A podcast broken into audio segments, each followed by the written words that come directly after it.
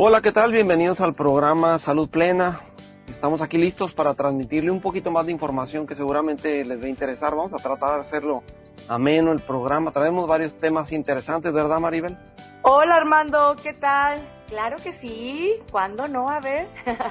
Siempre tenemos temas interesantes y el día de hoy no es la excepción entre el libro, el personaje que tú, del que tú nos vas a hablar, que es este personaje que Will Smith protagonizó, ¿verdad? En la película En Busca de la Felicidad. Buenísimo conocer de él. sí. ¿Y, el tema?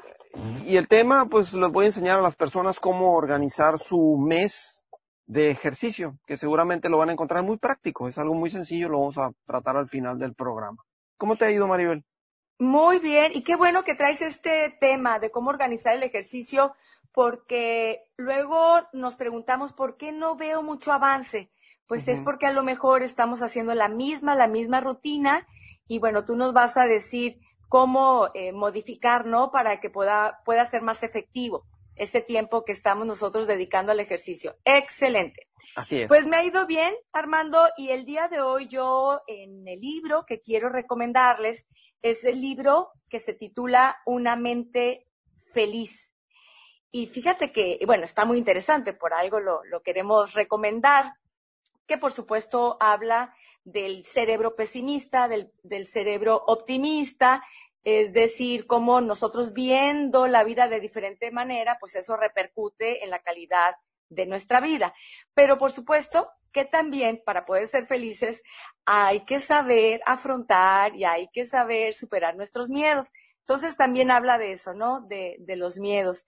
Y no sé tú, ¿qué tan miedoso seas, Armando? Miedo. Pues Pero todos tenemos nuestros miedos, ¿no? Miedos que he superado. todos tenemos nuestros miedos, ¿no? Sí. Eh, tal vez eh, el miedo a, a comunicarme con personas. Yo era, cuando era niño era tímido. Ah, bien. Y eso me hizo un poco reservado ya de adulto, ¿no? Pero no tengo miedo de hablar con las personas. De hecho, hablo en público con relativo, con mucha facilidad puedo hablar en público frente de personas. Entonces ese no es un miedo y ese dicen que es uno de los miedos más grandes, ¿no? Sí, fíjate que ese está en la lista una vez que se hizo una investigación de los miedos de las personas. Ese estaba en el número uno. El miedo Hablar en público. Hablar en público. El, número dos estaba el miedo a, a, la muerte. El miedo ah, a. Sí, son razonable. O sea, les da más miedo hablar en público que la muerte. a ver, preséntate al público a hablar o te mato, ¿no? Mátame. sí, muchos miedos que son muy absurdos, pero seguramente quienes nos están escuchando ya ahorita rápido tuvieron flashazos o, o recordaron cuáles son sus miedos. Es muy de humanos tener miedos, pero sí definitivamente entre mayor superemos nuestros miedos, pues mayores posibilidades de, vivir más felices. Y en esto de los miedos, yo he tenido varios, unos ya los he superado, yo creo que la gran mayoría de mis miedos ya los he superado. A platícanos alguno. Un, uno, uno de los miedos es, tenía mucho miedo yo a las abejas. Y esto me vino de niña porque mi mamá me platicaba la historia de que cuando era, era niña, jugando con otros niños allá en el pueblo donde vivía, una vez este, mi mamá sin querer, pues eh, golpeó un, panal de abejas. Entonces se le fueron encima las abejas y la picotearon todas. ¿A tu cuando mi mamá, cuando mi mamá me platicaba esto, pues para mí era una escena de terror. O sea, yo me imaginaba su frágil cuerpecito lleno de piquetes de, de abejas, ¿no? Como en las películas sí, eso a mí me creó un gran miedo a las abejas. Entonces, cada vez que yo veía abejas, me quedaba paralizada, pero de veras así, paralizada, temblando, ¿no? Como un trauma sería, María. ¿A poco llegó así a trauma? Que veías las abejas, como yo veo las cucarachas. Sí, sí, claro. Afortunadamente no, no veía muchas abejas, generalmente cuando iba a albercas, en las albercas. Entonces yo me zambullía y, y lo más que podía y podía aguantar la respiración y ya después salía. Me daba mucho miedo y además decía, porque me habían comentado, que el piquete de avispa es peor. El de avispa, sí. Sí. Entonces, más miedo le tenía todavía a las avispas. Bueno, eso fue desde niña. Toda la vida teniéndole miedo a las abejas y bueno, paralizándome, ¿no? Y una vez, ya adulta, yo creo que hace un año, o sea, hace muy poquito tiempo, Salí de la casa de mis papás y al, y al cerrar la puerta sentí un piquete y dije, ay, ¿qué es esto? Vi la chapa y vi una avispa. Entonces ahí me di cuenta que me había picado una avispa. Pues imagínate el miedo que me dio. Me subí a mi carro y dije, pues me voy a manejar por si tengo que ir a una clínica o qué me va a pasar. Voy a morir. Y voy a morir. Y entonces vi cómo se me puso rojo el piquete y luego cómo se fue extendiendo y, y, me, y me empezó a dar el ardor.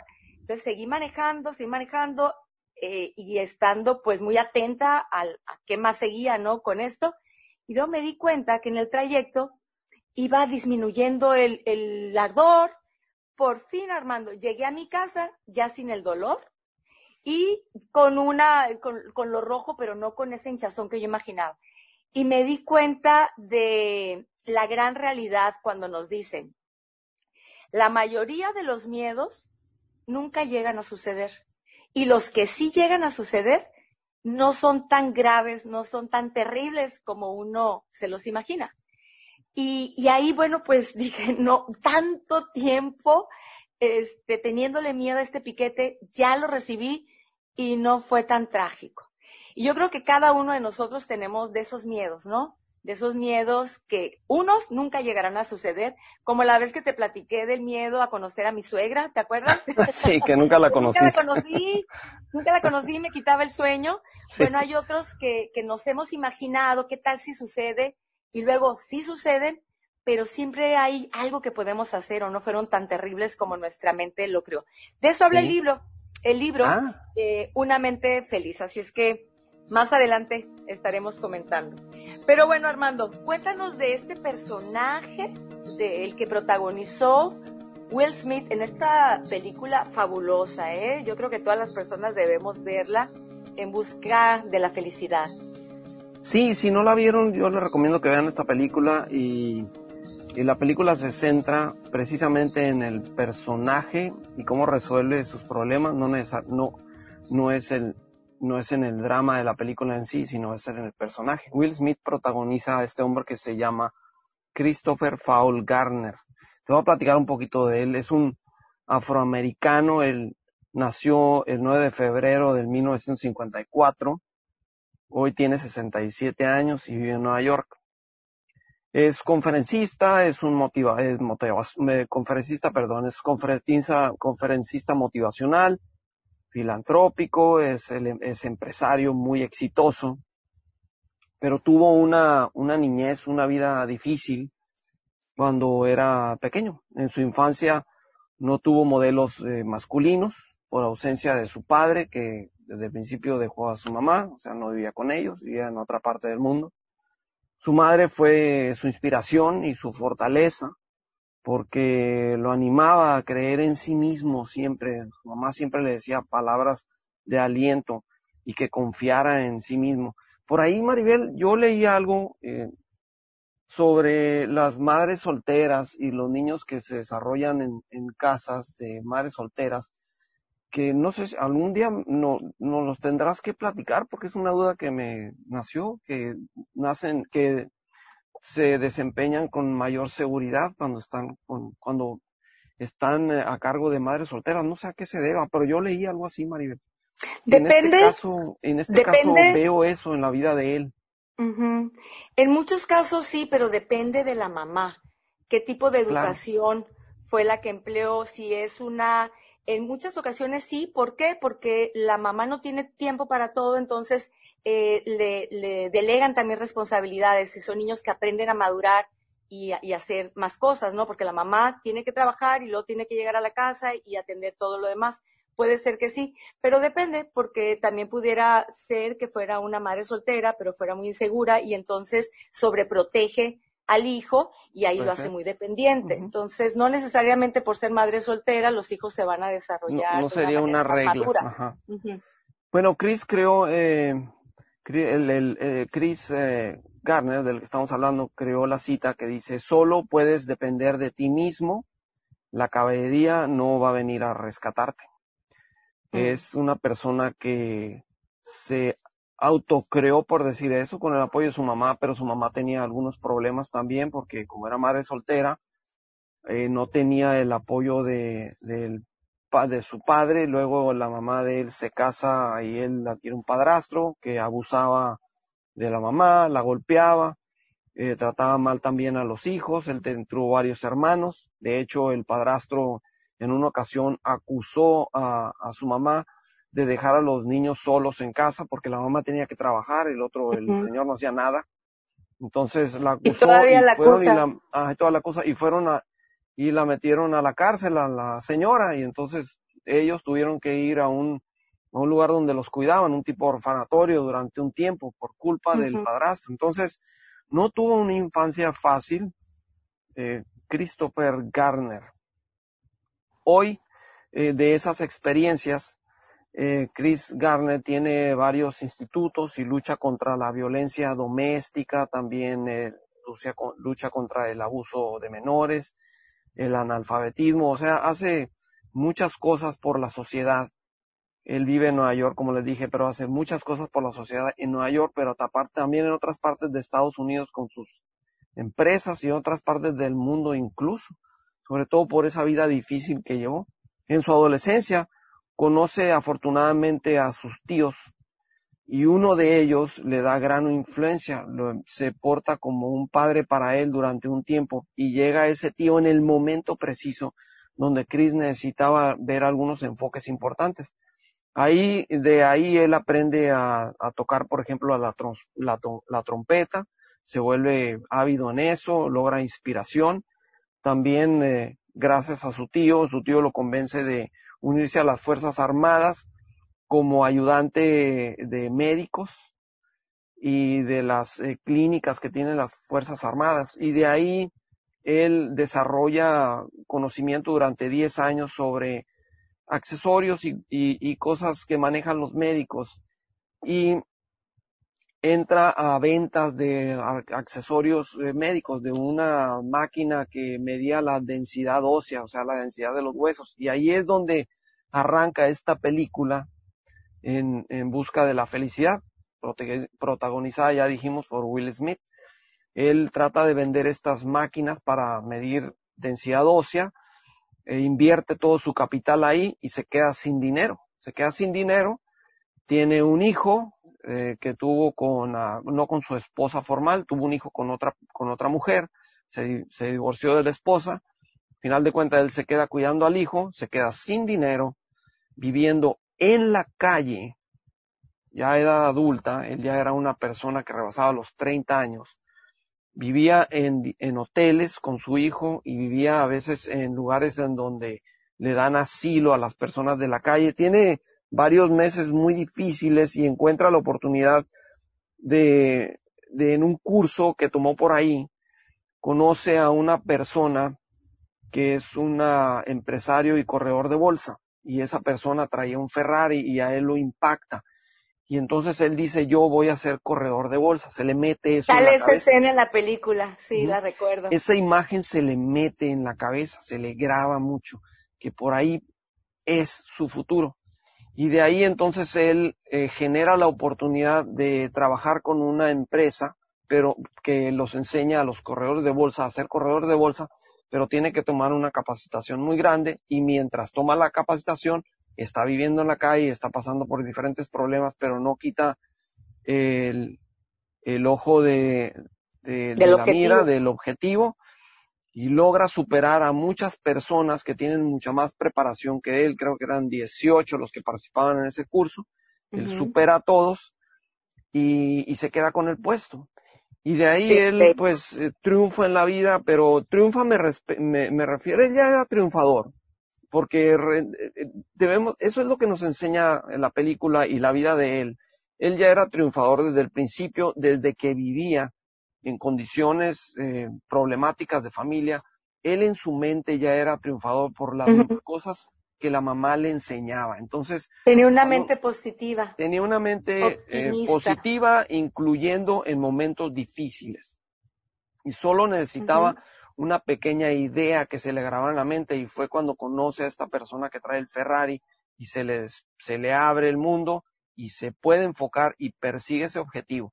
Bueno, el señor ahorita es, eh, es un no me gusta decirlo así porque luego las personas piensan que es el éxito de la vida, pero sí es un multimillonario, tiene una empresa muy grande, pero aparte es filantrópico, o sea, eh, participa en muchas eh, causas para mejora de, de, de, muchas personas, incluso también es un orador muy importante en público y, y habla de cuestiones positivas.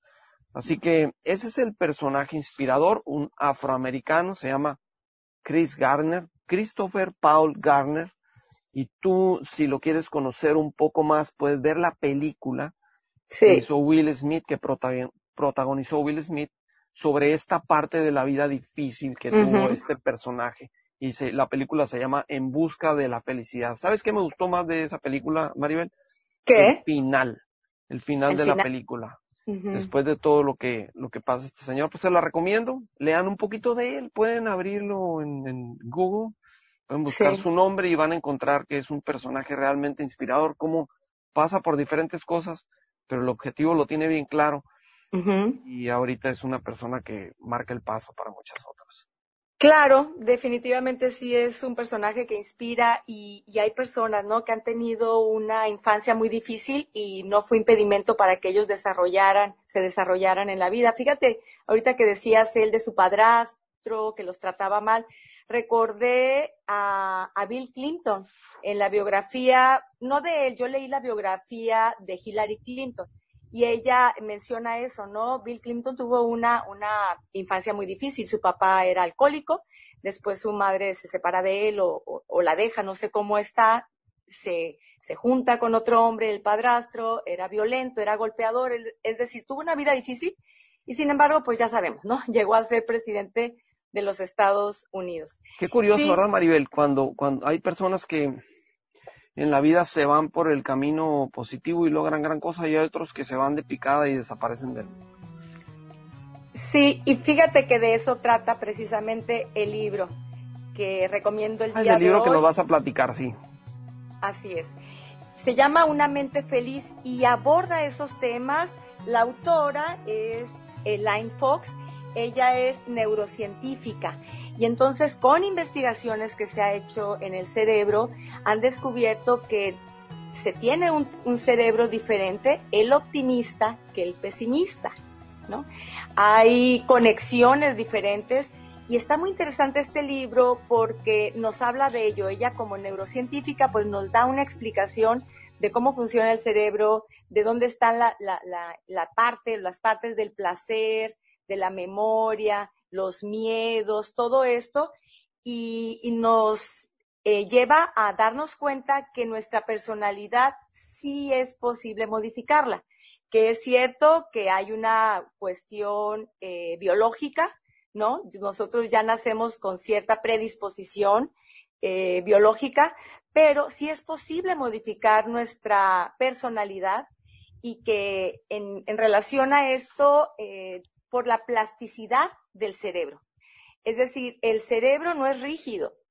Cuando nosotros hacemos este, actividades diferentes, cuando nosotros lo retamos a nuestro cerebro, puede ir haciendo conexiones distintas. Uh -huh. Y nos dice que, que sí, definitivamente nosotros cuando tenemos un cerebro pesimista, pues hay ciertos hábitos que ya hemos adquirido y que son muy difíciles de quitar, pero que la buena noticia es que nosotros podemos modificarlos, podemos modificarlos y podemos rediseñar nuestro cerebro. Ah, y que, definitivamente sí. de la manera como nosotros veamos el mundo, ya sea desde un lente muy pesimista o desde un lente optimista, pues va a ser la calidad de nuestra vida nuestro uh -huh. bienestar, uh -huh. nuestros niveles de felicidad. Por eso el personaje del que tú nos hablas hoy definitivamente era una persona optimista, porque se tiene bien sabido que las personas exitosas y las personas felices son personas que tienen eh, un cerebro optimista. Y bueno, de eso nos habla, habla el libro, Una mente feliz de Line Fox, para quienes quieran comprender más cómo funciona nuestro cerebro, sobre todo las personas que sienten que no tienen buena relación con los demás, que son quejumbrosos, que no disfrutan de la vida, con mayor razón leer este libro. Y quienes no estamos tan cargados hacia esa área, pero queremos mejorar también nuestra manera de pensar, de ver el mundo, de ver la vida y poder ser más felices y tener un mayor disfrute, también resulta interesante. Repito, Una mente feliz de Elaine Fox. Y el libro Maribel te da algunos consejos o algo así para poder hacer esos, esas modificaciones, porque las modificaciones están en la mano de cada quien. Sí, habla, hasta presenta un test. Hay un test Ah, donde tú puedes ver la escala que, que tienes de cómo te orientas hacia la vida. Presenta un test, da mucha información, eh, habla del personaje este que hizo Leonardo DiCaprio en El Aviador, ¿te acuerdas? Sí, Él era eh, este Howard personaje. Hughes. Era Howard. Howard Hughes, ajá, el millonario Howard Hughes, así. Sí, él tenía trastorno obsesivo compulsivo. Y bueno, pues ahí lo menciona también este, esos miedos obsesivos, ¿no? Ya muy persistentes y que tiene eh, consecuencias muy dramáticas en tu vida diaria. Bien, nos da mucha información, eh, nos dice más allá de lo innato y lo adquirido, lo estoy leyendo aquí lo- los subtítulos, algunos temas. Sí, realmente parece interesante porque da muchas respuestas, sobre todo a esa pregunta de, ¿es posible cambiar la personalidad? Pues nos dice que sí, sí es qué posible. interesante. Qué interesante. Bien. Háblanos ahora de cómo programar nuestro ejercicio mensualmente, Armando, que también es un buen tema para poder ver los resultados que queremos ver y no quedarnos estancados. Sí, lo, me lo voy a inventar. Es, esto de cómo programar el ejercicio, Maribel, te podría decir que es como la, la tercera fase de, de ponerse en forma. Porque la primera fase de ponerse en forma, para las personas que lo deseen, primero tiene que nacer una idea. Primero tiene que nacerte la idea de que deseas ponerte en forma. Y después de eso, ya contemplar la idea de estarla masticando te tiene que gustar. Y ya que te gustó, entonces lo planeas, ¿no? Lo planear es lo más fácil porque si, si tienes ganas de planearlo, pues lo vas a planear. Entonces ahorita ya estamos básicamente en la tercera etapa. Vamos a suponer que las personas que me van a escuchar ya traen esa idea, ya traen la bien grabadita y, tienen ganas de planearlo. Para poder ponerte en forma, vamos a hacer un resumen pequeñito. Vamos a imaginar que hay un círculo y lo dividimos en tres partes. En algunas ocasiones he platicado de eso esas tres partes. Una de las partes es el ejercicio, la tercera parte, la otra es la dieta y la tercera parte es el descanso activo, que por ahí ya lo mencioné en otro programa, el hecho del descanso. Pero aquí estamos hablando del ejercicio y de manera general de qué forma vamos a distribuirlo y lo voy a extender en un mes completo, ¿sí? En un mes. Para las personas que digan, bueno, yo quiero hacer ejercicio, pero cuando se imaginan eso piensan de aquí a una semana nada más, o lo piensan de aquí a un año, que es muy largo, ¿no? Entonces, pero si lo pones un mes, no está tan largo, pero no es tampoco es un tiempo corto y es algo en lo, con lo que te puedes comprometer. Puedes hacer un compromiso de un mes, lo puedes lograr. Y si lo arrancas empezando el mes, pues excelente, ¿no? Por ejemplo, el mes de noviembre que va a arrancar, pues por ahí lo podemos arrancar, ¿sí? Bien, el, el, vamos a dividirlos en el tipo de ejercicio, en ejercicio de fuerza, el ejercicio aeróbico y el ejercicio de flexibilidad. Esos tres, básicamente, y de diferentes tipos y estilos. Ya lo he dicho en otros programas, el ejercicio de fuerza es el que te reconstruye tus fibras musculares para que estén más densas, que tengas músculo mientras pasan los años, que sigas teniendo músculo, que no se escape ese músculo y con él tu movilidad. Ese músculo te va a apoyar para el ejercicio aeróbico, que es el otro tipo de ejercicio que sirve para los pulmones y el corazón. Y luego también hay que eh, complementar esos dos, el aeróbico y el de fuerza, con la flexibilidad. Si los ordenamos en tiempos, podríamos decir que el ejercicio de fuerza te va a ocupar como la mitad del tiempo, o sea, el 50% del tiempo que le dediques en general va a ser el de fuerza, el 30% el de aeróbico y el 20% el de flexibilidad. A veces las personas dicen, bueno, el aeróbico es muy importante porque es el corazón y los pulmones y luego es el que me quema las calorías para bajar de peso. Pero no es el más importante de los ejercicios. El más importante o al que hay que cargarle más tiempo es al de fuerza. El aeróbico con menos tiempo hace maravillas y no necesitas hacerlo un montón de tiempo. Armando, para las personas que no les queda muy claro esto, bueno, el aeróbico sabemos que es caminar, correr, nadar, patinar, todo, bicicleta, y el de fuerza es usar tus pesitas o ligas. O el peso eh, del cuerpo. O el peso del cuerpo, así es, con, como con intervalos, con intervalos de descansos. El aeróbico es el ejercicio continuo que no paras en un tiempo y el de fuerza es el que trae intervalos de descanso. Como abdominales también entra en el de fuerza, ¿no? Sí, porque haces abdominales y luego te tomas un descanso como de 20, 30 segundos y lo haces otra serie y luego otra vez y otra serie. Lo vas interrumpiendo. Ese es el de fuerza. Y que lo vas, este, eh, lo vas intercalando, ¿no? En la parte superior del cuerpo, es decir, brazos, espalda, hombros y en la parte inferior, mus este, piernas, glúteos. Sí, ajá. te vas eh, repartiéndolo entre los músculos para tener un trabajo más completo. Ahora ya para, para darle cuestión de tiempo, si nosotros dividimos el ejercicio ya en tiempos específicos, por ejemplo, en una hora, si vas a hacer 60 minutos de ejercicio, pues contemplar que el de fuerza te va a llevar 30 minutos aproximadamente, el aeróbico te va a llevar 20 minutos de esa hora completa y el de flexibilidad te va a llevar 10 minutos. Y ahí ya caen los porcentajes ordenados como lo estaba platicando, si lo manejas en una hora. Si lo manejas en 40 minutos, pues ya recortas los tiempos, pero sigues con el de fuerza que sea más o menos la mitad del tiempo. Ahora, vamos con respecto al mes, que era lo, el, el tema de, de, este, de este asunto. Si yo me reparto en cuatro semanas, cada una de las semanas debería ser por lo menos tres días de ejercicio de fuerza. Si cada uno de los días le voy a dedicar solo el tiempo a la fuerza, si voy a hacer media hora de fuerza, por ejemplo, cada que haga ejercicio, y va a ser todo lo que voy a hacer en ese día, solo fuerza, entonces tres días de la semana hay que hacer fuerza. O sea, en la semana vas a hacer tres medias horas de fuerza. Y otro día vas a hacer dos eh, medias horas de aeróbico. Y otro día vas a hacer un solo día de flexibilidad, media hora de flexibilidad. Ahí no lo repartí en una hora completo, lo repartí en medias horas durante la semana, durante la semana. Entonces estamos hablando de tres días de fuerza, dos de aeróbico y uno de flexibilidad y así lo, lo separas, pues no haces todo en una hora, lo separas. Vamos a suponer que digas, bueno, pues voy a hacer lunes, miércoles y viernes mi rutina de fuerza de media hora. Y voy a hacer martes y jueves mi rutina de media hora de aeróbico. Y voy a hacer los sábados mi rutina de flexibilidad. Ahí en flexibilidad sería como que ejercicios posturas y estiramientos como las que conoces, por ejemplo, en el yoga. como las que has visto.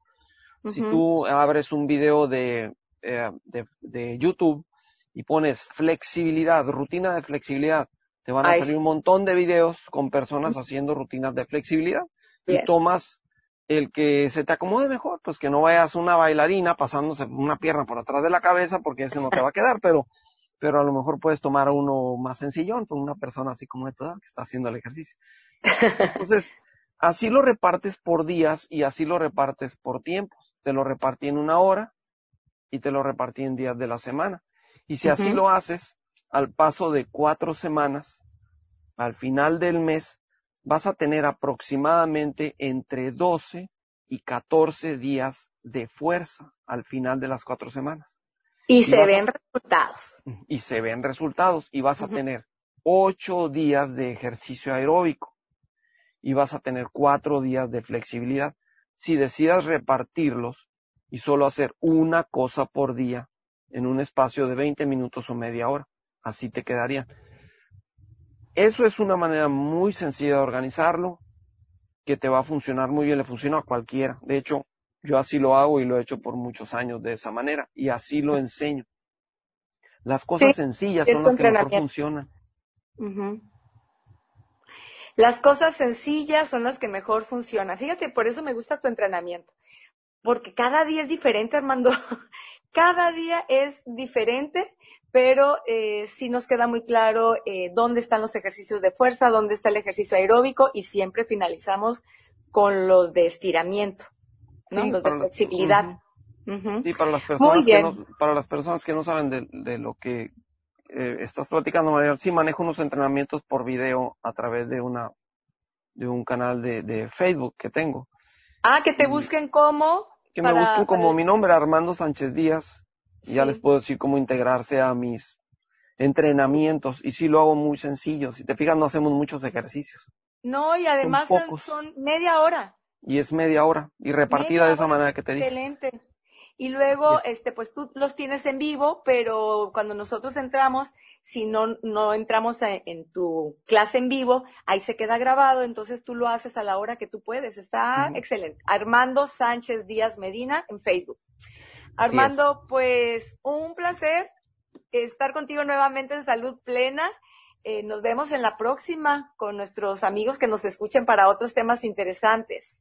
Sí, y recuerden que si desean que manejemos algún tema que les interese, pues nos pueden mandar un mensaje. Pueden mandar un mensaje a Maribel a través de su página de Facebook, Maribel Leiva, la vas a encontrar. O a mí, me lo mandas, Armando Sánchez Díaz, y con mucho gusto lo contemplamos y lo podremos manejar por aquí. No se olviden de buscarnos en Spotify o en Apple Podcast o en Google Podcast. Recuerde que son gratuitos. Dale agregar y te van a estar llegando los avisos de los programas nuevos. Regularmente nuestro programa sale en martes y lo puedes escuchar cualquier día de la semana a cualquier hora como, como acabas de decirlo, María. Así es, que nos pongan ahí en, en la opción de seguir y ya les van a estar llegando los, los nuevos temas. Bien, un gusto saludarte, Armando. Un Igualmente, abrazo Maribel. todos. Que tengan buen día. Igualmente, que la pasen bien. Hasta luego.